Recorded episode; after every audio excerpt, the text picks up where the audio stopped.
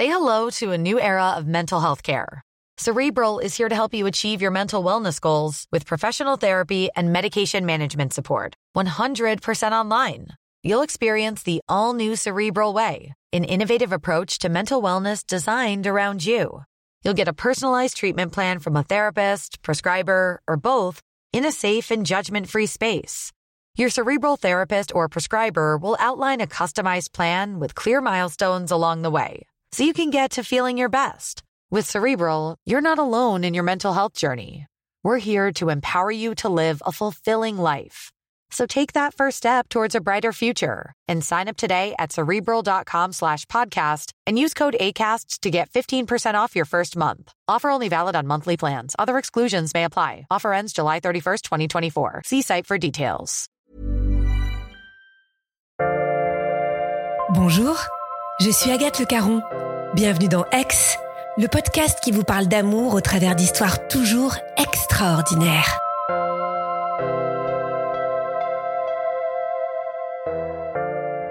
Comment se construit le véritable amour? D'abord sur l'apparence. Nelly va vous prouver que l'amour vrai est fondé sur l'admiration qu'on a de l'autre, les valeurs, l'humour aussi. Et le moins que l'on puisse dire, c'est qu'elle aime son homme envers et contre toutes les épreuves. On est en 2004, euh, j'ai 19 ans et je m'apprête à intégrer donc euh, au mois de septembre à la rentrée un BTS en assistant de gestion PME PMI et en fait il s'avère que c'est euh, une formation assez large. Et du coup je l'intègre parce que je suis en réorientation d'études étant donné que j'ai tenté l'année précédente d'intégrer un cursus universitaire en psychologie mais malheureusement, voilà, pour des raisons euh, diverses et variées, je me suis pas adaptée à, à cette année-là, donc j'ai euh, cessé mes études. Et j'étais un petit peu perdue, donc euh, j'ai fait le choix d'une formation très polyvalente en fait, qui était ce BTS. Donc j'intègre cette formation au mois de septembre sans trop savoir ce que j'allais y trouver, mais l'idée c'était de pouvoir avoir quand même des études supérieures et puis d'intégrer le, le, monde du travail par le biais de mon entreprise que j'avais pu trouver. Et donc c'est vrai qu'à cette époque-là, ma vie s'articule entre euh, mes amis, mes sorties, un peu de boulot mais pas trop. Je suis soutenue à ce moment-là par mes parents qui sont contents que je retrouve un, sens euh, à mes études et puis euh, que je puisse gagner un peu ma vie à côté. Donc en fait à ce moment-là, voilà, c'est on retrouve une phase d'accalmie, on va dire, après cette année un peu compliquée que j'ai traversée, où j'ai été déçue de cet échec, on va dire, que j'ai vécu comme ça à ce moment-là. Je fais cette rentrée dans cet établissement, je suis en mode sans pression, curieuse, euh, ouverte à ces nouvelles choses et euh, je suis assez confiante en fait. Donc euh, je démarre tranquillement, je découvre les, les équipes pédagogiques, les personnes avec qui je suis dans la classe. J'ai pas d'affinité particulière avec les gens avec qui je me je me trouve à ce moment-là. Je suis la seule de la classe à être issue d'un cursus général puisque là, euh, moi, j'intègre un BTS euh, en alternance et on est donc essentiellement sur des euh, des personnes qui ont suivi des cursus professionnels ou technologiques. Et du coup, il y a un petit décalage quand même. En fait, je vis en province et euh, c'est une, une, ville euh, voilà de taille moyenne. Mais ma maman euh, était commerçante euh, depuis euh, plus de dix ans, donc dans le centre-ville. Donc moi, j'étais dans une école dans le centre-ville. Du coup, voilà, on rencontre des gens qui sont dans ce petit, c'est comme un petit milieu un peu. Et finalement, ça crée un, un, petit réseau. Et en fait, on est facilement intégré dans les dans les bars, dans les boîtes. Et donc, euh, moi, je m'épanouis beaucoup là-dedans à ce moment-là. J'ai des amis avec qui on a l'habitude de se retrouver pour déjeuner le midi, euh, on se retrouve le soir pour boire l'apéro. Mes parents sont euh, festifs eux-mêmes depuis toujours. En fait, j'ai toujours grandi dans cet environnement de la convivialité, des soirées, des déjeuners de famille, les repas à table qui durent des heures. Enfin, voilà, la fête, les anniversaires de famille, c'est toujours des soirées qui finissent très tard et on se rassemble très régulièrement. Tout est prétexte un peu à se retrouver et à festoyer. Du coup, je continue sur cet héritage, je dirais, et euh, mon environnement à ce moment-là euh, amical me le permet, ou peut-être je choisis d'ailleurs mes amis en fonction de ça. Mais on aime bien sortir et puis euh, voilà, on aime bien danser. donc à cette époque-là, je sors beaucoup avec deux trois amis. On se retrouve toujours dans les mêmes endroits. on sort toujours jusqu'au petit matin. on danse, on fait la fête.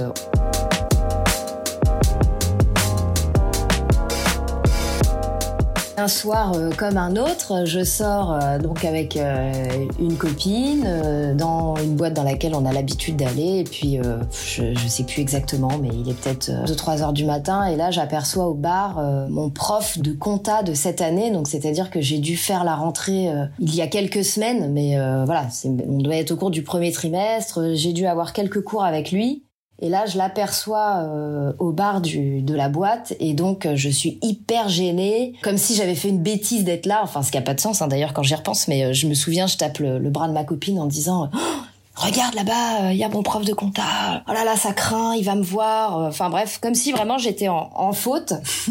Donc on se salue de manière très cordiale et puis on fait la discussion, hein, comme se sentant un petit peu obligé. Et puis finalement, je le sens euh, hyper détendu, enfin euh, comme si euh, voilà, bah, il y a effectivement pas de souci de me croiser. Hein. En l'occurrence, bah, il a beaucoup de jeunes, je pense au quotidien dans ses classes, donc il est habitué. Et lui, il est, il est relativement jeune par rapport au reste de l'équipe pédagogique, même s'il est plus vieux que moi. Moi, je découvrais la comptabilité puisque c'est mon prof de compta et que moi, j'avais jamais fait de compta, donc c'était un petit peu la matière qui m'effrayait. Donc je pense que je m'étais mis une sorte de pression pour cette matière.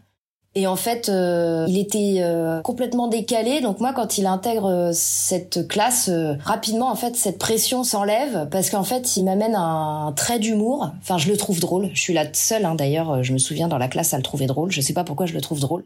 Mais il a un humour un peu décalé. Il a un air un peu hautain, suffisant. Je ne sais pas pourquoi, moi sur le moment, j'intègre pas ça au premier degré, je vois vraiment ça comme un second degré, alors que tout le monde prend ça au premier degré. Donc euh, il effraie un peu les autres personnes de ma classe. Moi je leur dis mais non, mais c'est de l'humour, il est comme ça, mais faut pas le prendre au sérieux.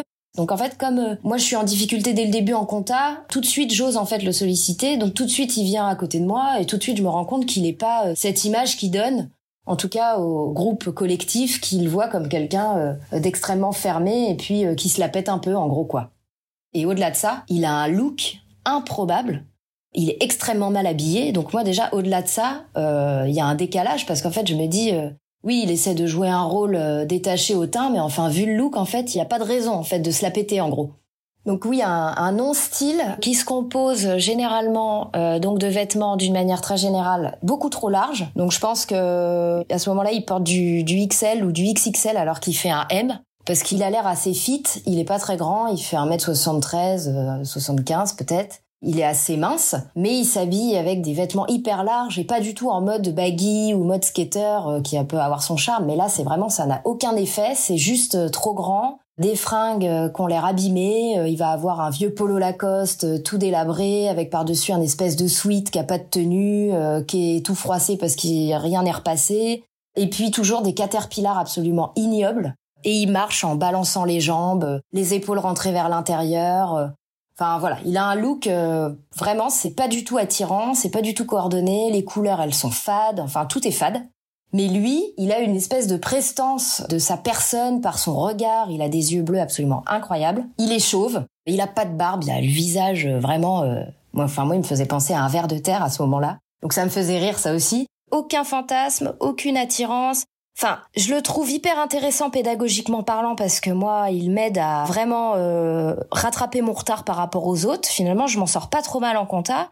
Et il me fait rire, voilà. Mais il me fait rire par son décalage de tenue vestimentaire, de posture. En tout cas, voilà, il m'interpelle dans le sens où je trouve que c'est un personnage.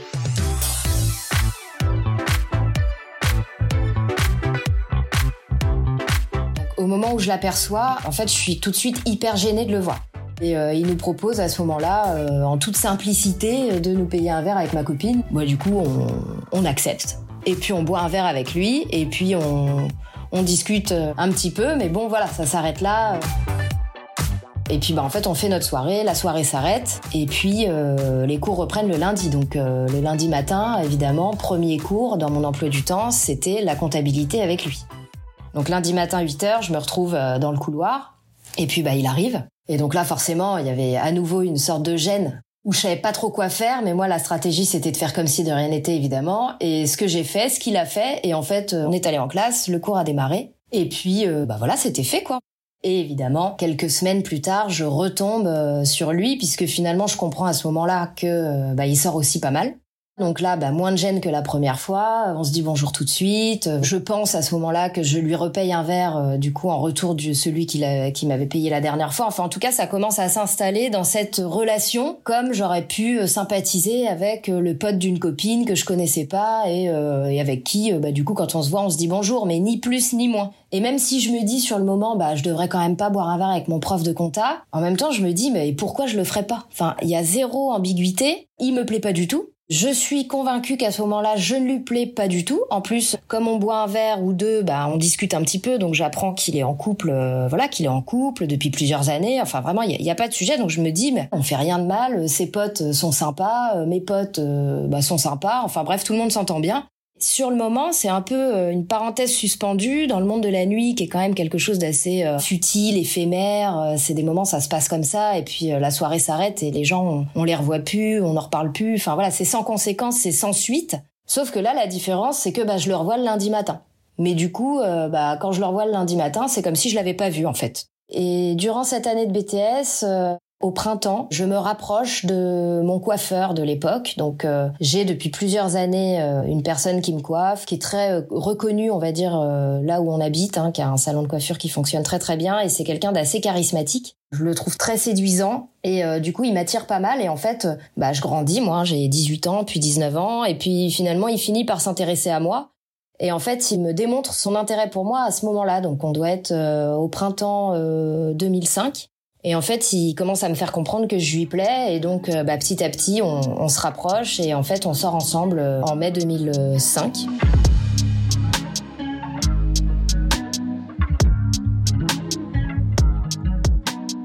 Moi, je j'ose pas trop le dire à mes parents parce que bah, il est beaucoup plus âgé que moi, il a 12 ans de plus que moi. Mais voilà, c'est un peu l'amour-passion et en fait, c'est fusionnel et on, on peut pas faire autrement, quoi. Donc, je finis par me mettre euh, définitivement en couple avec cette personne. Et euh, moi, à ce moment-là, j'ai des problèmes de santé qui sont diagnostiqués, donc on me diagnostique une endométriose. Et euh, pour ces raisons, je subis un traitement qui euh, amène finalement à un stop hormonal. Donc j'ai plus de cycle. Et euh, c'est pendant cette période-là de traitement que je vais tomber enceinte euh, en octobre 2005 suite à la fin du traitement. Donc c'est comme un retour de couche hein, finalement. Et je me fais surprendre un petit peu voilà par cette grossesse qui n'était pas du tout prévue et qui arrive un peu comme un, un choc dans, dans, ma vie insouciante d'adolescente euh, en deuxième année de BTS à ce moment-là. Et finalement, euh, voilà, une nouvelle qui sera très très bien accueillie, hein, puisque j'en parle à mes parents tout de suite. Je suis sur le moment complètement effondrée. Euh, j'en parle à Arnaud qui, pour lui, prend ça comme un cadeau du ciel. Il est hyper heureux. voilà, il pensait jamais être papa. Enfin bon, voilà. Du coup, rapidement, j'accueille cette idée comme un cadeau et en fait, bah voilà, je m'investis pleinement dans cette grossesse, dans ce qui m'attend. Et puis je me dis, bah voilà, c'est la vie qui nous fait un cadeau. J'ai un peu peur par rapport à ma relation avec Arnaud parce qu'on est ensemble depuis à peine six mois et que je me dis que c'est un peu prématuré, clairement, et j'avais pas du tout envisagé être maman si jeune. Mais bon, je me dis c'est comme ça et donc euh, je me dis faut que tu finisses ton BTS, donc euh, concentre-toi sur tes études, ta grossesse et, là faut absolument que j'obtienne mon BTS. Donc euh, je me mobilise là-dessus sur les mois qui suivent. Et effectivement, j'obtiens mon BTS. Mon fils naît le 26 juillet 2006 et à ce moment-là, on est très heureux. Voilà, donc euh, l'arrivée d'Andrea, euh, l'obtention de mon BTS, tout arrive en même temps, hein, parce que voilà, j'accouche le 26 juillet, euh, j'ai mon BTS mi-juillet, enfin bon, donc je me dis bon bah voilà, c'est une étape de vie qui s'amorce et puis je vais m'occuper de mon bébé, je vais chercher du travail d'ici quelques mois et puis voilà, ça va continuer comme ça. Donc je suis dans cet état d'esprit assez confiante sur mon petit nuage où j'apprends à être maman assez jeune et la vie continue quoi à ce moment-là. Voilà.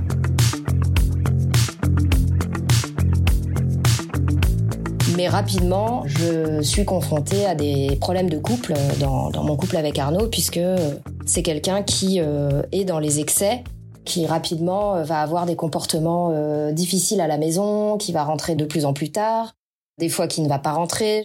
Au fil des mois, le petit nuage redescend un peu et la vie devient compliquée à la maison avec ses problèmes d'addiction en fait et puis de violence du coup. Très rapidement, ça va se dégrader pour finir par des violences conjugales, avec euh, voilà une, mise en danger de mon bébé, euh, de moi-même. Enfin bref, je, je suis obligée à ce moment-là de, de quitter le domicile. La réalité s'impose à moi et j'ai pas d'autre choix. Enfin, je considère que j'ai pas d'autre choix et qu'il faut que je parte. Donc, du coup, on se sépare en, en, novembre 2008. Donc, Andrea a deux ans et demi. Et là, je repars avec euh, bah, ma valise et puis mon bébé sous le bras, vive chez ma maman.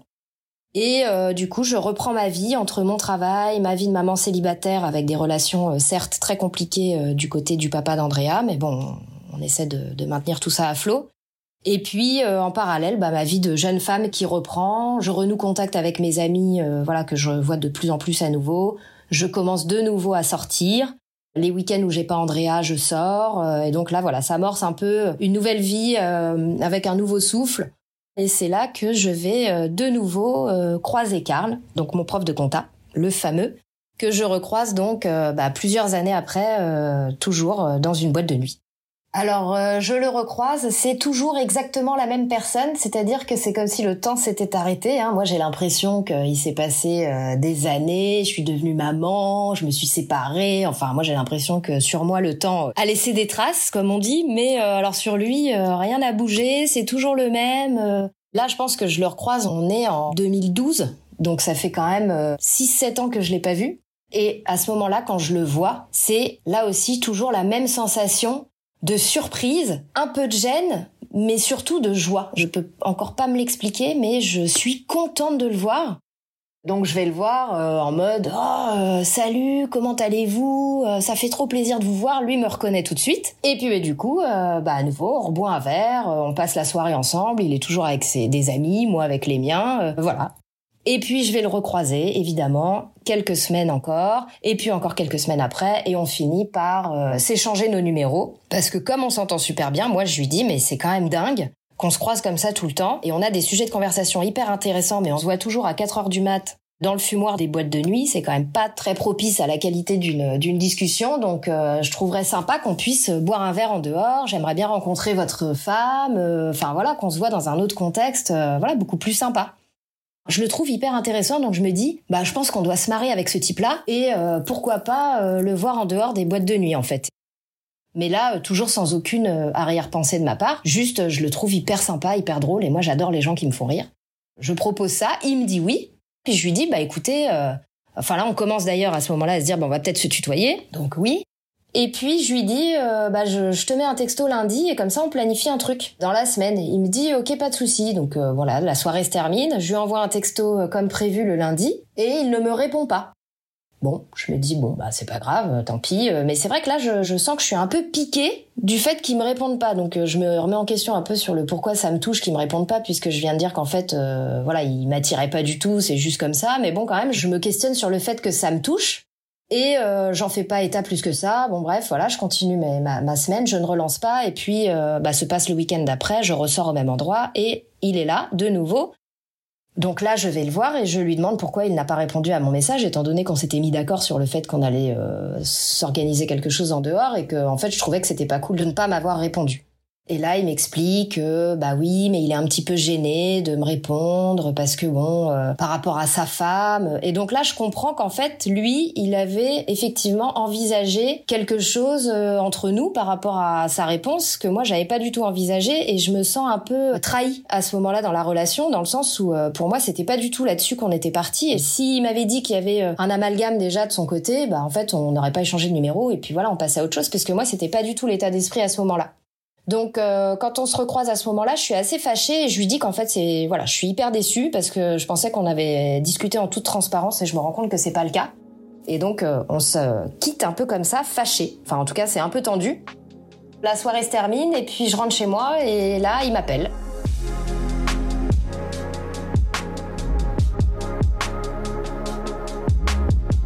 Dimanche matin, il doit être 6 heures du matin, et il m'appelle euh, en me disant oui, je suis désolé, euh, il s'excuse pour euh, finalement son interprétation, qu'il s'est peut-être pas rendu compte, que j'étais pas dans cet état d'esprit, mais bon, il avait peur qu'il y ait un malentendu, bref. Et il me demande s'il peut passer boire un thé chez moi. donc apparemment là tout de suite. Donc moi je suis très surprise sur le coup, mais je lui dis bah écoute, ouais. Il me dit parce que je pense qu'il faut qu'on discute.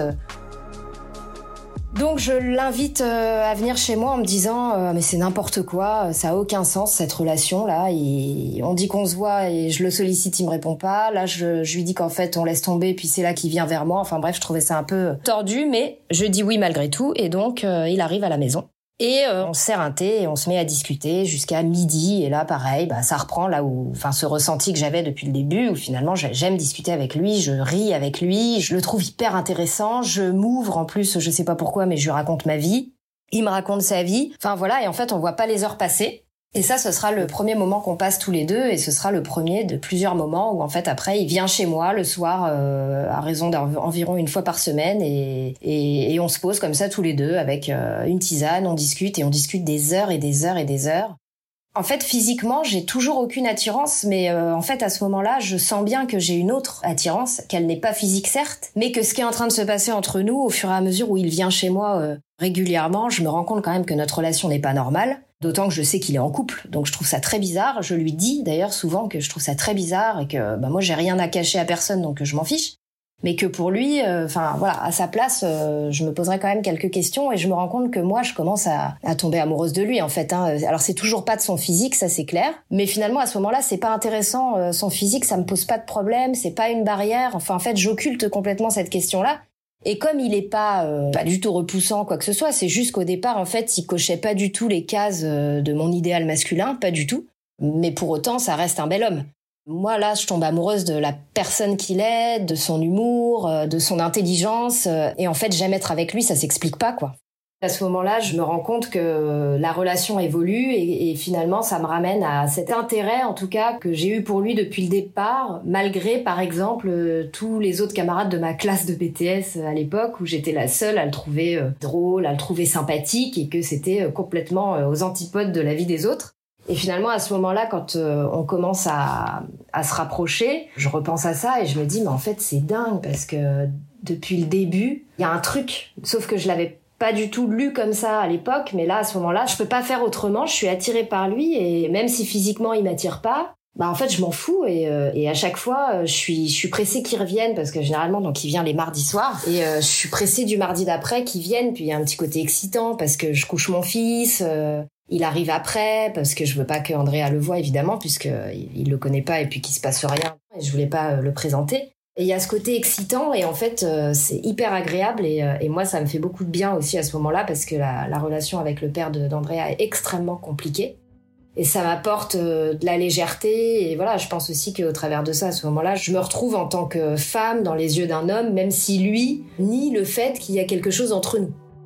Sauf que bah il vient toutes les semaines à la maison, il reste des heures avec avec moi, on se couche à pas d'heure après avoir discuté des heures et des heures.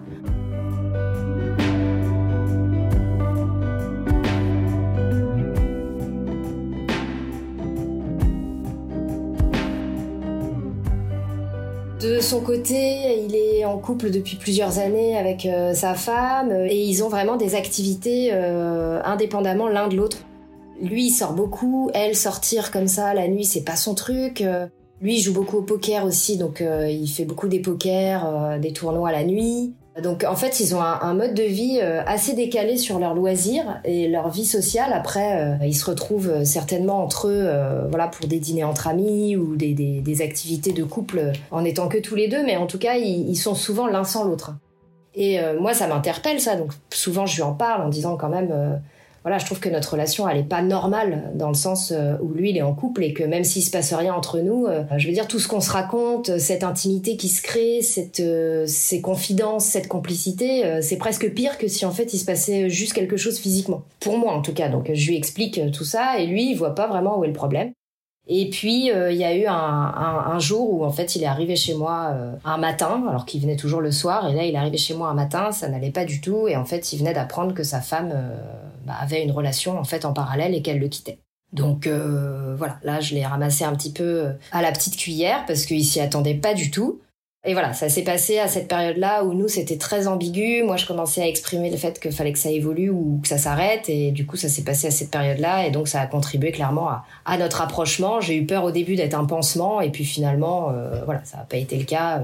Enfin, je pense qu'il se voilait la face et que là, ça lui a permis de s'ouvrir complètement et de se libérer peut-être de cette relation où il s'interdisait des choses. Et euh, du coup, il s'est ouvert à ce qu'on démarre quelque chose tous les deux. Donc, euh, c'est ainsi que notre histoire a pu démarrer.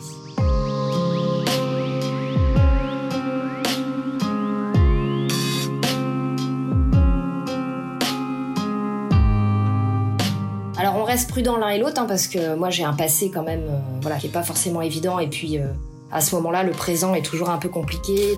Je veux pas qu'on aille trop vite. Il y a Andrea aussi, mon fils. Euh, lui, il est frileux par rapport à Andrea. Il veut pas trop le rencontrer. Enfin bon, finalement, les choses de toute façon se font quand même. Hein. On essaie de, freiner, mais mais ça se fait quand même. Voilà, on s'immerge l'un et l'autre dans nos vies. Puis en fait, l'été contribue à ce que finalement on officialise complètement notre relation. Et lui, actuellement, il est en travaux à ce moment-là chez lui, donc par souci de, de simplicité, il vient emménager chez moi.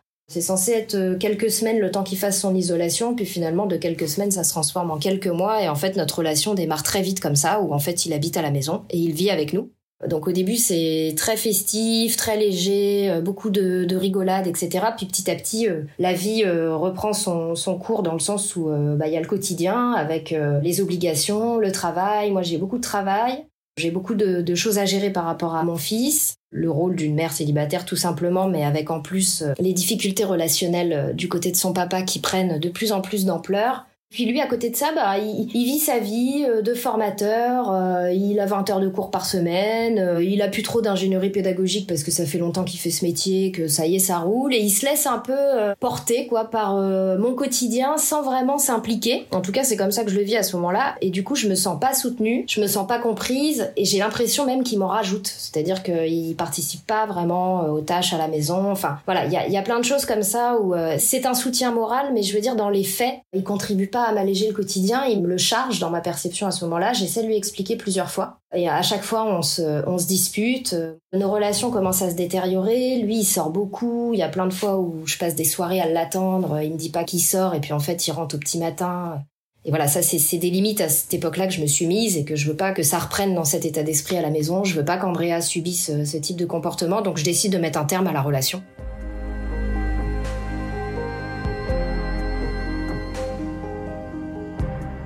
Ça a été très mal compris euh, autour de nous, très mal compris par lui directement. Lui, il a été extrêmement malheureux et euh, du coup, voilà, ça s'est arrêté un peu comme ça. C'était assez brutal. Mais, euh, mais moi, en fait, je pouvais plus. Et du coup, à ce moment-là, je préfère le quitter parce que pour moi, c'est plus sécure de compter que sur moi que de m'appuyer sur lui. Donc, pour un choix de survie presque à ce moment-là, je le vis comme ça. Je, décide de, le quitter avec un regret immense parce que je l'aime beaucoup et qu'on rigole, etc. Mais j'ai l'impression sur le moment qu'en fait, on peut pas vivre ensemble. On s'adore, mais on n'est pas et on n'a pas à faire face aux mêmes responsabilités. Et, j'ai l'impression que lui, ça ne le prend pas du tout en compte à ce moment-là. Au bout de quelques mois, je commence à me remettre en question. En fait, euh, je commence à me sentir seule. Je me demande si j'ai fait le bon choix. Je pense pas directement à lui, mais euh, je me dis que je me vois pas vivre toute seule tout le temps, retomber dans un célibat, euh, refaire face à tout toute seule. Enfin, je me sens un peu triste en fait à cette période-là. Je me remets en question. Et la vie va euh, me remettre Karl entre guillemets sur mon chemin puisque euh, je, je, le croise de nouveau euh, dans une boîte, hein, toujours dans une boîte de nuit, et on passe une soirée ensemble absolument incroyable à ce moment-là. Ça fait neuf mois qu'on n'est plus ensemble. Lui a radicalement changé, c'est-à-dire que, enfin radicalement changé, uniquement physiquement, hein, mais du coup c'était le point qui n'avait absolument pas évolué au fil de ces années. Et là, il a radicalement changé, euh, il a changé de tenue vestimentaire, il prend soin de lui, euh, voilà, il a fait euh, un vrai virage. Et moi, du coup, là, je, je tombe au-delà de l'affection que j'ai pour lui, parce que c'est ça, c'est une profonde affection. Je le trouve en plus hyper séduisant à ce moment-là. Je m'emballe pas non plus, enfin, puis j'attends rien parce que j'ai pas envie de lui faire de mal, et puis, et je sais que je lui en ai fait beaucoup en le quittant. Donc j'essaie un peu de le maintenir à l'écart, on va dire, parce que je veux pas qu'on retombe dans quelque chose qui va nous faire souffrir l'un et l'autre. Donc euh, voilà, on, sympathise, on passe une soirée entre amis, on va dire, mais, mais sans plus. Et en fait, euh, pendant cette période-là de ma vie, moi, je suis dans une situation précaire au niveau de mon logement, puisque j'ai donc vendu ma maison. Et, et, comme je devais aller habiter chez Karl, mais qu'on s'est séparés, je me suis retrouvée un petit peu à la rue. Et donc, j'ai été emménagée euh, gratuitement chez une amie. Et là, il est temps que je retrouve un appartement et donc je fais une demande de, logement euh, par le biais des structures sociales et m'est attribué un logement euh, au mois de février 2016 euh, dans la même rue que la maison de Karl. Donc là, c'est le, fruit du hasard et quand j'apprends l'adresse du, logement, bah, je tique un peu en disant que je peux pas aller habiter chez lui, enfin à côté de chez lui alors que je l'ai quitté et que je vais le faire souffrir. Mais pour autant, j'ai pas le choix parce que des logements sociaux, euh, bah voilà, ils nous en proposent pas euh, beaucoup et en plus le logement était vraiment euh, très très bien par rapport à tout ce qu'ils nous proposaient avec Andrea et moi. Donc j'accepte ce logement et je dois donc expliquer à Karl que je vais habiter dans sa rue. Donc là, je suis un petit peu gênée. Mais finalement, il accueille très très bien la nouvelle en me disant qu'il n'y a pas de souci, qu'il comprend et que je vis dans sa rue, ça veut pas dire que je vis chez lui et que voilà, chacun sa vie, il n'y a pas de souci. Et puis c'est à ce moment-là finalement que bah, par le biais de mon, mon, emménagement à proximité de chez lui, on va être amené à se recroiser euh, plus souvent. Et puis bah, je vais l'inviter à boire un café, il va m'inviter à boire un café, on va s'inviter un soir à boire l'apéro. Et puis bah voilà, petit à petit, euh, les choses vont se remettre en route, euh, surtout au travers d'une soirée où à nouveau on va se recroiser par hasard en sortie il s'est passé presque un an depuis notre séparation. Euh, lui, il a cheminé, moi j'ai cheminé. Euh, on n'attend rien de l'un et l'autre, mais donc euh, on décide de, profiter en fait et de s'amuser tout simplement, de laisser un petit peu les, les angoisses du passé de côté et puis juste de profiter l'un et l'autre sans s'engager plus que ça. Et c'est là qu'en fait, on se dit sur le moment qu'on va pas se remettre ensemble et que c'est juste comme ça et que c'est bien quand on se croise en soirée, on va rester là puisque de toute façon on se croise toujours en soirée depuis le début de notre histoire. Donc on va pas lutter, mais que pour autant on va pas aller plus loin dans la relation mais finalement, c'est au moment où on se dit ça qu'on va plus jamais se quitter. Et euh, notre relation, du coup, reprend de plus belle après cette soirée.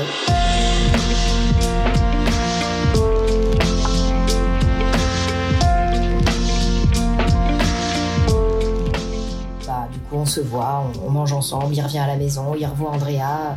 Et puis finalement, il vient réemménager dans mon appartement, laissant sa maison à deux pas d'ici. Enfin bon, voilà. Puis le quotidien se réinstalle, mais là, euh, avec une espèce de simplicité, de facilité. Tous les problèmes qui venaient euh, polluer notre histoire euh, un an auparavant n'existaient plus. Alors je pense que il a beaucoup cheminé, il s'est beaucoup remis en question. Moi, j'ai beaucoup beaucoup cheminé. Je me suis retrouvée seule aussi. Ça m'a fait pas mal réfléchir. Et du fait de notre évolution, chacun de notre côté, bah là, c'est comme si les deux pièces du puzzle euh, s'emboîtait, alors que jusque-là, euh, ça s'emboîtait pas tout à fait.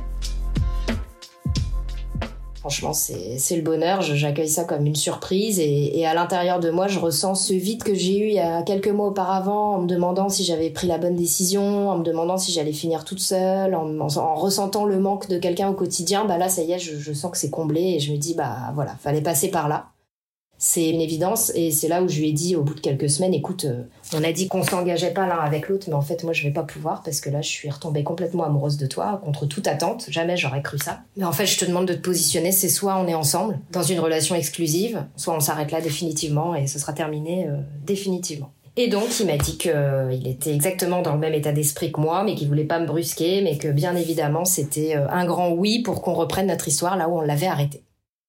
Et eh ben là, c'est le début de notre vraie vie de couple, j'ai envie de dire, où vraiment, voilà, on, se projette en tant que deux adultes responsables. Et, euh, et moi, c'est à ce moment-là que s'éveille mon envie d'un autre enfant. Donc euh, lui au départ est complètement fermé à ça, donc euh, il m'avait toujours dit qu'il voulait pas d'enfant. Il a une histoire personnelle avec son papa très compliquée, avec un papa voilà qu'on peut qualifier de défaillant et il avait peur de reproduire la même chose. Au fil de nos discussions, au cours de toute cette durée, à ce moment-là, quand j'en ai reparlé, moi, j'étais euh, très engagée dans cette envie-là à ce moment-là et euh, mes problèmes de santé euh, liés à l'endométriose que j'ai eu au préalable refaisaient surface de manière assez significative. donc, je devais redémarrer un traitement à ce moment-là et j'ai dit à Karl, moi, je veux vraiment un enfant. Je pense que c'est le moment pour nous deux si, si toi t'es ok et ce serait beau. Voilà. Donc, par contre, c'est maintenant. Moi, j'ai pas beaucoup de temps devant moi. Je vais à nouveau me faire opérer et je sais quand on a cette maladie, voilà, derrière l'opération, c'est le moment propice à, pouvoir engager une grossesse parce que c'est là où on va être le plus fertile, ou en tout cas il y a le moins de risques et il y a le plus de chances que ça fonctionne. C'est là qu'on est parti dans ce projet. Euh, c'était euh, un cadeau, un cadeau cette grossesse. C'était inespéré et j'ai accouché donc en décembre 2017 de Charles. En parallèle de ça, du coup, bah, on a cherché une maison. Donc, Karl a vendu la sienne parce que on s'est dit que cette maison nous avait pas forcément porté bonheur depuis toutes ces années. Donc, on a décidé de s'en séparer. Moi, j'ai euh, lâché mon appart et on a trouvé une maison dans laquelle on a, emménagé lorsque Charles avait trois mois. Et puis, euh, notre histoire va continuer euh, dans le meilleur des mondes nos boulots respectifs. Lui, il a évolué professionnellement. Moi, en parallèle de tout ça, j'ai monté ma boîte. Euh, toujours les copains, les sorties, les potes, la fête, la famille. Enfin, toujours cet entourage très convivial, très festif, très bienveillant. Enfin, voilà. C'était vraiment euh, la légèreté, l'amusement euh, et le quotidien à ce moment-là. Et du coup, bah, on se laisse vivre, on profite de notre maison, on est heureux. Et en fait, bah, moi, j'ai eu envie d'un autre enfant. Et donc j'ai exprimé à Karl mon désir et il a accueilli l'idée les bras ouverts. Donc euh, c'était compliqué à cette période-là au niveau de ma santé, toujours pour les mêmes raisons. Donc j'ai été de nouveau euh, traitée euh, à l'été 2020 et je suis tombée enceinte en octobre 2020 et j'ai donc accouché de Samuel en juin 2021.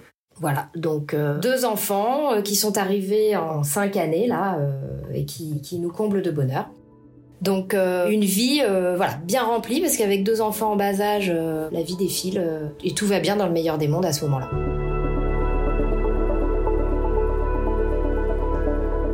Du coup, avec l'arrivée de nos enfants, on décide d'organiser leur, leur baptême. Et dans le cadre de ce projet, je me dis qu'il serait bon qu'on se marie, notamment au niveau euh, civil surtout, pour euh, cadrer les choses. J'avais besoin de, de me rassurer par rapport à ça et de protéger euh, bah, tout ce petit monde. Donc je lui, je lui ai demandé s'il serait d'accord pour qu'on se marie. Étant donné qu'on voulait que les choses se passent quand même rapidement, moi je sais pas pourquoi, mais j'avais envie que cette officialisation de notre union soit faite rapidement. Donc euh, j'ai demandé à Karl qu'on le fasse en fait en toute simplicité. Et le baptême et le mariage, euh, qu'on allait faire euh, d'une pierre deux coups, quelque chose d'assez simple. Donc on a décidé d'organiser le baptême et le mariage au même moment, donc en fin octobre 2021. On a fait euh, la cérémonie du baptême et puis ensuite on a fait un, un déjeuner midi euh, dans un restaurant. Et on a décidé à ce moment-là, Carl et moi, à la suite de ce mariage, de planifier notre mariage religieux parce qu'après avoir vécu ce moment, on s'est dit qu'en fait c'était quand même dommage de s'arrêter là et on avait envie de pouvoir célébrer notre amour, notre histoire, notre parcours euh, en célébrant une cérémonie religieuse et cette fois euh, avec tous nos amis et toute notre famille pour euh, revenir un peu à ce côté qu'on aime tant qu'est la fête, hein, puisque c'est un peu le filigrane, je crois, de notre histoire. Donc on s'est dit, eh ben écoute, on va se marier religieusement, on va même faire un mariage de dingue. Et Karl m'a demandé de choisir la date et euh, je lui ai dit, bah évidemment, il n'y a pas de souci, on va se marier le 23 septembre 2023. Voilà, donc on, se dit, bon, on va organiser ça à peu près un an avant. Donc euh, à l'été, on a booké le lieu et puis on a booké aussi euh, tout ce qui tournait autour de l'ambiance musicale parce qu'on avait envie vraiment d'avoir un truc cool parce que pour nous, bah, l'essence même du mariage, c'était de toute façon de faire la fête donc on a pris un super groupe, euh, voilà, groupe orchestre avec un DJ live et tout ça. Donc ça, fallait le, le booker quand même euh, très en amont. Fin août, en fait, on avait booké tout ça. Et puis durant cet été, euh, j'ai également subi une opération, donc toujours pour mes, mes problèmes de santé. Hein. J'ai eu une grosse opération au mois de juillet 2022. Et donc, il m'a immobilisé en convalescence pendant trois semaines, un mois. Et pendant cette période, du coup, Karl a beaucoup pris le relais au niveau de la gestion de la maison et des enfants, parce que moi, je, je pouvais rien faire, je pouvais rien porter. Et du coup, ça lui a, entre guillemets, euh, mangé un peu ses vacances, puisqu'il avait euh, trois, quatre semaines de vacances au mois d'août et il a dû faire face à, au quotidien, quoi, de, de, la maison et à ma convalescence. Donc, il s'est très peu reposé et puis il avait eu une année sur le, le plan du travail euh, très éprouvante aussi. Donc, je le sentais un petit peu éprouvé à la rentrée. Et euh, moi, ça allait mieux, donc je lui ai dit, bah écoute, euh, voilà, je pense que ce serait peut-être bien euh, que tu profites des vacances de la Toussaint, puisque lui, donc dans le, monde de la formation, il a, il a des vacances scolaires à, la Toussaint. Et je lui ai dit, ce serait peut-être bien que tu prennes quelques jours pour voilà te, te, reposer, je sais pas, partir en week-end avec des copains, te détacher un peu de la charge familiale avec les enfants et moi à la maison pour profiter et puis que tu puisses te reposer, déconnecter. Donc il a trouvé évidemment l'idée absolument géniale. Et donc c'est là que sur une proposition au départ de prendre quelques jours avec des potes pour se ressourcer, il a décidé de partir en voyage une semaine à la Réunion chez des amis à nous qui sont partis vivre là-bas. Donc il a planifié sa semaine de vacances pour la Réunion euh, pour un départ euh, fin octobre.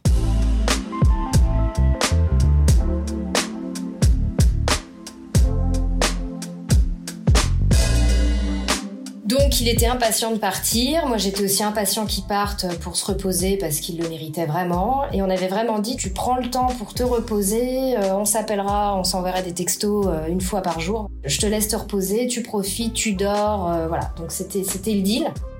Et puis, bah, il est parti le, le, 28 octobre. On a mangé ensemble le vendredi midi avec sa meilleure amie, parce que c'était l'anniversaire de sa meilleure amie. On a mangé au restaurant. Et puis, il a pris l'avion le vendredi en fin de journée et il est arrivé à la Réunion le samedi matin, bah, le 29 octobre. Et donc, le 29 octobre, nous fêtions nos noces de coton à distance. Donc, on s'est fait une petite visio, euh, voilà, euh, le 29. Euh, pour se souhaiter notre bon anniversaire de mariage. Lui venait d'atterrir, un peu fatigué, voilà, il a retrouvé les copains. Ils sont allés à la plage, faire du paddle, boire des coups, se raconter un peu leur vie. Et puis ça a démarré comme ça. Le dimanche, on s'est eu au téléphone, toujours dans le même état d'esprit. Et puis le soir, un petit texto pour se dire bonne nuit, mais on s'est pas eu au téléphone le dimanche. Ce qui était assez rare, hein, parce qu'habituellement on se, se, parle très souvent au téléphone, mais là voilà, il venait d'arriver, c'était le deal de départ de laisser le temps à chacun de, de se retrouver de son côté. Et puis, euh, du coup, le lundi, c'était le 31 octobre, donc on était euh, jour d'Halloween. Et moi, j'avais décidé d'organiser euh, une journée Halloween avec les petits. Donc, je les déguise, j'envoie des photos à Karl, parce que les enfants étaient trop mignons. Moi aussi, je me maquille, tout ça. Puis, j'envoyais des messages, des messages, et puis j'avais jamais de réponse. Ce qui m'interpellait quand même dans le sens où, quand on s'écrit, il y a toujours quand même au moins un, pouce en l'air, quoi, sur un message pour dire, OK, j'ai vu, voilà, c'est cool, même si je prends pas le temps de te répondre. Mais il y a de l'interaction. C'est jamais le, silence euh, total pendant des heures. Et là, j'étais quand même un peu surprise que la matinée se passe et que euh, j'ai zéro réponse. Faut savoir qu'à ce moment-là, à la réunion, il y avait il y a deux heures de, décalage euh, horaire. Donc chez lui, il est deux heures plus tard que chez moi. Donc bon, je vois les heures passer, je me dis, voyons, même s'il fait une grasse mat, il dort quand même sacrément. On avait un groupe commun avec nos amis de la réunion. Je dis, je vais quand même mettre un message pour savoir si tout va bien. Et euh, les copains me répondent, non, non, il dort, tout va bien. Donc euh, là, à ce moment-là, il est midi et demi chez nous, donc il est 14h30. Je dis, bah dis donc, il s'est couché tard. Et puis notre ami me dit, euh, bah je sais pas, il a discuté avec mon fils tard dans la nuit, donc oui, peut-être qu'il s'est couché tard, mais je sais pas exactement. Mais en tout cas, je l'entends ronfler. Donc il y a pas de souci. Donc je dis bon bah écoute très bien, au moins il se repose puisque c'était le deal de départ, donc ça m'inquiète pas. Et puis du coup, on continue, nous, on déjeune, euh, on va au château, euh, on fait la visite, euh, voilà. Et puis, on sort du château vers 17h30, 18h, il pleut des cordes. Et là, je vois sur mon téléphone que j'ai plusieurs appels en absence de notre ami de la Réunion et puis un message qui me dit rappelle-moi, c'est urgent.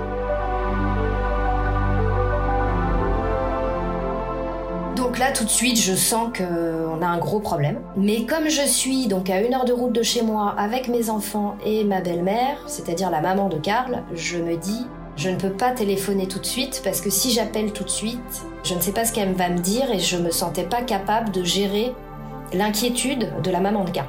Et je voulais pas non plus que les enfants euh, soient témoins de, quoi que ce soit, puisque j'ignorais complètement euh, ce qui se passait, mais voilà, mon cœur me disait qu'il y avait un souci. Donc euh, on prend la, voiture, je mets un texto à, mon ami en disant euh, je suis en voiture, j'ai une heure de route, je te rappelle. Je dépose euh, ma belle-mère chez elle, j'arrive chez moi, je sors les petits et là je, téléphone et, mon ami me dit Karl fait un AVC. Donc sur le moment, bah voilà, c'est un sentiment de, de sol qui se dérobe sous mes pieds. Mais tout de suite, je me dis, il y a les enfants, enfin voilà, y a, je vois les enfants et donc je me, je me ressaisis et je pose des questions. Elle m'explique que voilà, voyant les heures tourner, ils ont voulu aller euh, réveiller Karl euh, vers 16h30 euh, chez eux. Et en fait, elle s'est rendue compte que Karl ne, ne, répondait pas, enfin c'est-à-dire qu'il ouvrait les yeux, mais il ne réussissait pas à les maintenir ouverts et puis il n'arrivait pas à répondre, à faire des phrases en fait correctes. Et du coup, elle a, elle a fini par appeler les pompiers euh, bah, tout de suite en voyant qu'il y avait un problème. Et quand les pompiers sont arrivés, ils ont fait les premiers tests. Et donc, effectivement, la suspicion d'AVC a été évoquée tout de suite. Et, euh, et Karl a été emmené donc aux urgences directement. Et eux étaient euh, à ce moment-là bah, dans l'attente hein, d'avoir des informations complémentaires. Ils n'avaient pas de nouvelles. Et donc, euh, bah, elle, elle, me dit à ce moment-là, je, je, te tiens au courant, évidemment. donc là, faut rappeler qu'il y, y, a 10 000 kilomètres qui nous séparent cette perception de, l'espace et du temps. Je sais pas comment l'expliquer, mais en une fraction de seconde, il n'y a plus de repère. C'est-à-dire que j'ai plus de notion du temps. Je ressens un vide immense qui est certainement lié à cette euh, sensation d'impuissance extrême du fait des 10 000 kilomètres, mais en même temps, je me sens hyper proche, comme si j'y étais. Enfin, c'est très bizarre à expliquer. J'explique aux enfants, enfin surtout à Charles, parce que Samuel à ce moment-là, il a un an et demi, donc il comprend pas du tout, mais j'explique à Charles que voilà, il y a un petit souci et qu'on attend des nouvelles de papa, que papa a eu un accident. Donc euh, il comprend tout de suite, du coup, bah, il pose pas plus de questions que ça. Hein. Moi, il me voit euh, quand même, j'ai des moments où je, m'effondre, mais je suis vraiment dans, l'attente de, de, nouvelles. Et puis, euh, le téléphone ressonne tard, je pense qu'il est 22h, quelque chose comme ça. Et là, notre ami me dit, voilà, il y a le médecin des urgences qui va t'appeler, les nouvelles sont pas bonnes. Mais c'est lui qui va te, qui va t'expliquer Karl est en déchocage, etc., etc. Donc effectivement, là, le médecin m'appelle et il explique que la prise en charge a été très tardive. Donc l'AVC est confirmé, que la prise en charge a dépassé les 4h30 maximum à ne pas dépasser, euh, là où ils peuvent encore euh, agir sur un protocole pour euh, dissiper le caillot, etc. Que là, bah, on est bien au-delà, on est certainement à plus de 7 heures de délai du début de l'AVC. Donc ils peuvent rien faire et que Karl est, en observation, qu'il est euh, semi-conscient, il n'est pas dans le coma, mais il interagit très peu. Quand on l'appelle, il ouvre un peu les yeux, il parle pas du tout, il est euh, paralysé euh, tout le côté droit. Et euh, que bah ils le mettent sous observation et qu'ils peuvent rien faire de plus pour l'instant et qu'il sait pas si son état est stabilisé mais qu'il le garde à l'œil euh, toute la nuit et que euh, me rappelle demain matin et que s'il m'appelle dans la nuit c'est qu'il y a un problème et que si mon téléphone ne sonne pas de la nuit c'est que c'est plutôt une bonne nouvelle. Donc voilà, j'entame la nuit avec cette information et donc je scrute mon téléphone tel un objet absolument maléfique avec la crainte qu'il sonne. Il ne sonnera pas de la nuit. Il sonnera que euh, le matin à 6h, 7h, je pense. Et donc, euh, c'est là que les médecins me donnent de nouveau des nouvelles en me disant que son état s'est stabilisé, qu'il n'y a pas eu d'aggravation pendant la nuit et que, bah voilà, maintenant il est sous constante et que ça va prendre, beaucoup de temps.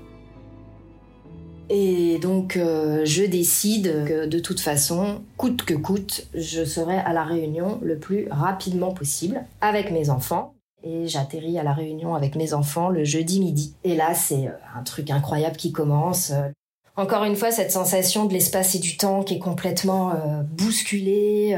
en 24 heures, je suis là-bas, il fait une chaleur de dingue, alors que chez nous, c'était l'hiver. Je suis prête à le retrouver et en même temps, je suis loin de ma famille, loin de ma maison. Je sais pas quand est-ce que je vais revenir. J'ai tout laissé en plan. C'est très bizarre. Et là, nos amis nous accueillent. Euh, c'est incroyable aussi euh, ce dont ils ont fait preuve. Ils nous accueillent, ils prennent les petits en charge. Ils nous amènent directement euh, à l'hôpital. J'ai oublié de préciser que je ne pars pas seule puisque je pars avec la maman de Karl qui a tenu à venir avec moi. Donc on arrive toutes les deux. Et là, bah, c'est le cœur qui bat à 100 000 à l'heure, cette angoisse de le voir pour la première fois, de se demander est-ce qu'il va déjà ouvrir les yeux, est-ce qu'il va nous reconnaître, est-ce qu'il est là, enfin bon, tout un tas de, questions euh, qui évidemment tournent dans nos têtes depuis déjà de nombreuses heures. Et en même temps, ce moment où voilà, on ouvre la porte, il, tourne la tête aussi euh, difficilement qu'il peut, mais il la tourne quand même, il ouvre les yeux. Et là, il nous voit et c'est euh, dans son regard à ce moment-là, tout de suite, j'ai été rassurée. Enfin, la situation est terrible et en même temps, c'est un soulagement, une chape de plomb quelque part même si tout reste très compliqué, de, de voir qu'il est là, qu'il qui nous reconnaît. Il, non, il a les yeux qui pétillent. Il a l'air d'être complètement enfermé dans ce corps. Mais je sais qu'il est là, quoi. Sa personne est là, son identité est là. Et là, c'est le sentir, le, toucher, le, voir respirer. Enfin bon, voilà. Et, c'est là que, que, démarre du coup cette longue étape de notre vie qui nous attend. Hein. On va guetter le moindre petit progrès, la moindre petite évolution, la moindre interaction. C'est un petit peu l'ascenseur émotionnel, mais depuis le début, tout le monde est mobilisé derrière, malgré qu'il y ait cette distance. C'est comme si, euh, voilà, je, tout le monde est là, et je sais que pour Karl, c'est quelque chose d'extrêmement important de sentir qu'il n'est pas tout seul. Je demandais aux gens, envoyez-moi des selfies, envoyez-moi des petites vidéos, même si c'est court, pour lui dire que vous l'embrassez, que vous lui faites coucou, que vous pensez à lui et tout. Et en fait, euh, ça, c'était tous les jours. Tout le monde a joué le jeu. Vraiment, les gens étaient hyper euh, bienveillants, hyper inquiets, bien sûr. Mais tout le monde était malgré tout toujours très positif. Et ça, ça nous a porté. Enfin, moi, j'ai vécu euh, des semaines. Là, on est resté donc euh, trois semaines à la Réunion. Malgré l'atrocité de cette situation, on a vécu des moments vraiment euh, absolument incroyables.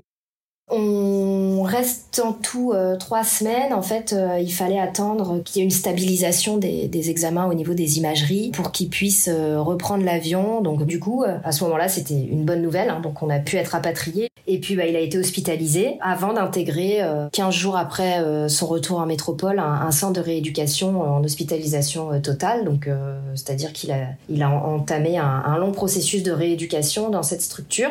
Dès euh, début décembre, donc euh, cette rééducation en, hospitalisation euh, complète a duré jusque fin avril. Et donc début mai, il est rentré à la maison.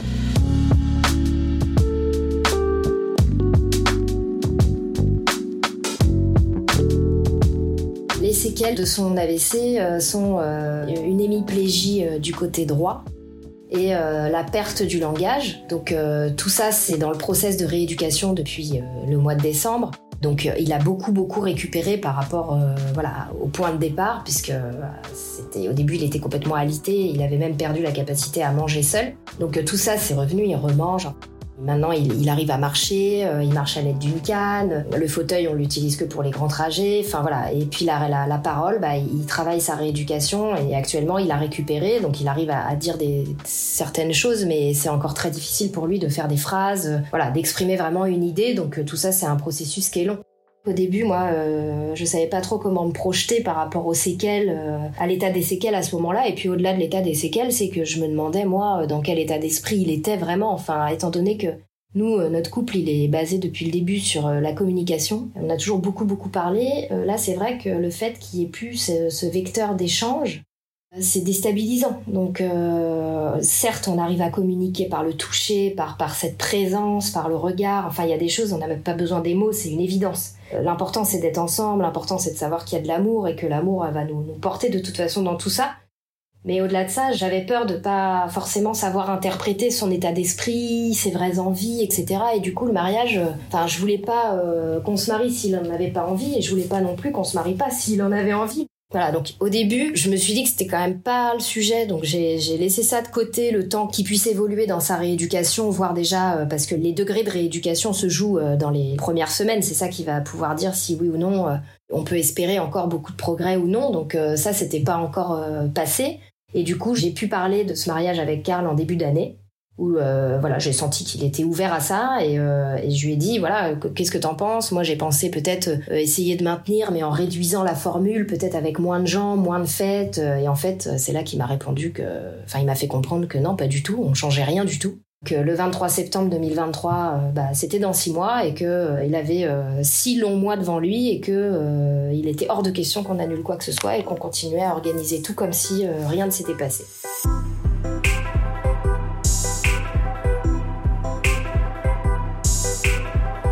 Pense que ça a été un boost aussi pour sa rééducation. Après, on en parlait à ses rééducateurs. On disait au kiné, bon allez, euh, faut y aller là, hein, sur la marche, euh, parce qu'il faut qu'il aille à l'hôtel en marchant au mois de septembre. Alors ça faisait rire aussi un peu tout le monde, pareil. Faut qu'il puisse travailler son discours parce qu'il va nous faire un discours le jour du mariage. Enfin voilà on rigolait euh, sans non plus mettre une pression, mais ça nous mettait un, vent de légèreté et puis un, élément concret sur lequel se projeter où on savait par définition que de toute façon, ce moment-là, ça allait juste être cool, quoi. Alors, peu importe ce qui se passait avant, peu importe les difficultés, il fallait faire face parce que ce jour-là, on avait vraiment envie de, le vivre. Et du coup, il est sorti d'hospitalisation pour revenir à la maison au mois de mai, donc ça, c'était déjà une, énorme victoire, c'était un moment euh, incroyable. On avait préparé le retour avec les enfants à la maison, les ballons, welcome home, on a fait la fête, enfin bon, c'était super. Puis après, bah, la réalité du quotidien, hein, le retour à la maison, c'est euh, bah, se confronter à tout ce qui n'est plus possible, euh, toutes les difficultés pour lui, pour moi, pour les enfants, d'une nouvelle organisation à mettre en œuvre, euh, pour trouver une logistique. Donc ça a été un mois un peu compliqué finalement. Et puis en fait, bah, une fois que tout ça a été passé, que les ajustements ont été faits, que les curseurs se sont repositionnés, qu'on a trouvé notre équilibre, bah, hop, c'était reparti, à nouveau projeté sur le mariage, entre-temps les vacances d'été, où on a réussi à, partir en vacances, on a réussi à aller à la plage, c'est une vie différente, c'est plus du tout la même vie. Mais euh, au fil de ces mois, euh, j'aimerais qu'il puisse le dire lui aussi avec ses mots, mais en tout cas quand je lui en parle, il me, confirme en tout cas dans son retour que c'est bien ça, mais que cette vie est, au moins aussi cool que celle d'avant. C'est complètement différent, c'est plus la même chose. Lui, il est hyper motivé, il voit encore des progrès, donc il y a aussi cet espoir dans le futur. Mais même là, si on fait la photographie à aujourd'hui, cette vie est hyper euh, épanouissante. On s'éclate, on rigole, euh, on s'aime, euh, on fait des câlins, on fait des bisous avec les enfants, on joue, enfin tout est top. Et du coup, les moments de difficulté, bah oui, il y en a, mais c'est pas grave. Et, ce mariage, il est resté vraiment en ligne de mire comme une opportunité de fêter l'amour, mais dix fois plus que si ça s'était pas passé. Alors, notre mariage aurait été génial hein, sans AVC. Hein. Ça, je, je dis pas que heureusement qu'il y a eu l'AVC, c'est pas ce que je dis. Mais quelque part, ça rajoute une dimension euh, de démultiplication à cet amour-là qui est là depuis le début et qui, euh, au fil des épreuves, en fait, des séparations, des incompréhensions, des remises ensemble, euh, de l'arrivée des enfants, puis de cet accident qui ne fait que se renforcer, se renforcer, se renforcer. Je me dis qu'il n'y a pas de limite à la force de l'amour et peut-être qu'on n'a pas fini de le renforcer, mais en tout cas, ça a été vraiment un point d'ancrage tout au long. Et puis bah, ce jour a fini par arriver, le 23 septembre.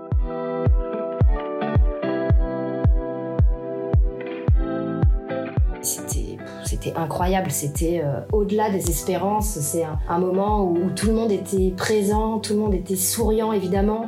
C'était euh, incroyable, on a passé deux jours euh, dans ce lieu qu'on avait choisi déjà un an auparavant et on savait qu'on aimait ce lieu, mais alors là c'était sublimé, on était bien, il a fait un temps de malade, on a eu un soleil avec des températures de dingue, tout le monde était beau, tout était parfait. Karl était en forme toute la journée. Il a réussi à, prononcer des mots. On a dansé avec notre groupe de musique. Donc Karl a pu se, déhancher sur Sugar Hill Band comme il faisait avant. Enfin, c'était, on a des vidéos, des photos incroyables et, et je me dis, mais heureusement qu'en fait, au mois de janvier, il m'a dit qu'on maintenait tout comme c'était prévu au départ et qu'on allait y arriver parce que je me serais limitée, moi, et en fait, ça aurait été une erreur parce que je crois qu'il y a eu euh, cet objectif de mariage qui l'a tenu en haleine tout le long de ces mois si éprouvants pour lui. Et en même temps, le fait de vivre ce moment, ça a été un booster aussi où il a euh, capitalisé un maximum de résultats pendant ces jours-là. Je pense qu'il a pu prendre conscience aussi de là où il en était, du chemin qu'il avait parcouru, et ça n'a fait que renforcer ses ressources pour affronter bah, la suite, hein, parce que depuis, bah, la vie reprend son cours, la rééducation reprend, euh, les objectifs intermédiaires aussi. Enfin voilà, on continue notre notre chemin.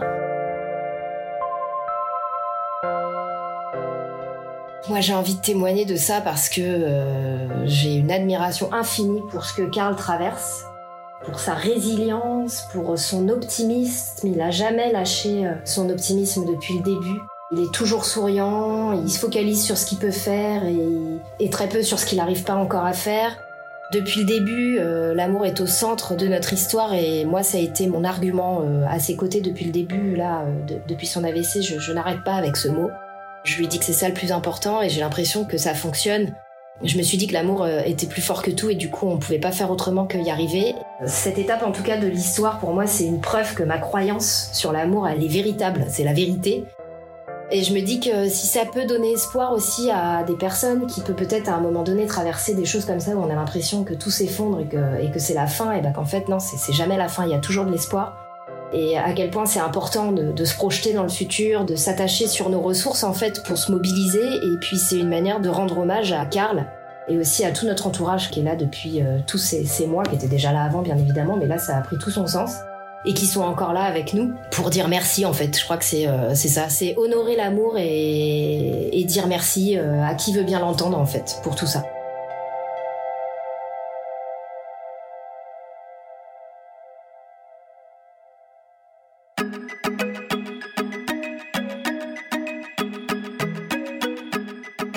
Si vous avez aimé Ex, c'est que vous aimez les histoires intenses. Alors je vous invite à découvrir notre tout nouveau podcast qui s'appelle Les Rescapés. En attendant, merci à Clémentine Delagrange d'avoir réalisé cet épisode et à Stéphane Bidard de l'avoir monté et mis en musique.